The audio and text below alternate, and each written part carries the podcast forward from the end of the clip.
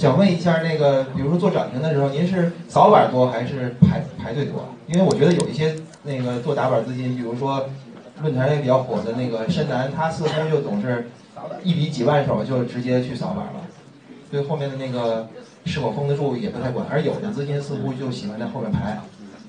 您这这这这这种是一个就是具体打板的一个具体细节问题，就是打板跟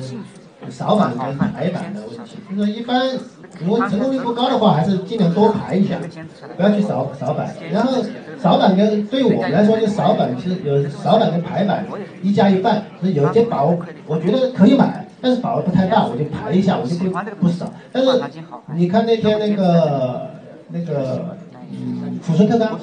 我们就是扫板，其实我觉得它形态好，我我觉得概率大，赚钱的概率大。我但是我的经验中，这种比较 K 线形态，我觉得能七八十的概率比比较大，我就我就少个板。但有有时间比如位位置高一点的，我我就排一下，排一下，然后根据根据情况嘛，然后就它里面有很多细节，就是在板上以后，比如说它的抛盘力度，抛盘很很小，这个时候你可你可以考虑要。如果抛盘很大，你可可以撤单。就是在板上，其实大家还是有选择，不是说排打板就一定在板上要买。我这样我排一下单，我根据情况我可以不要的。这个主动权还是要掌握在自己手里。这排排打板有很多专业的细节，嗯，你要自己要自己多总结一下。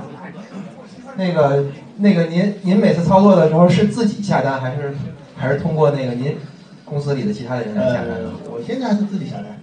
因为下单的时候还是有感觉嘛，就是，因为下单那那一瞬间它是有有有讲究，就是说邮件要快一点，邮件要打点提前量，邮件要慢一点，就是排到别人后面。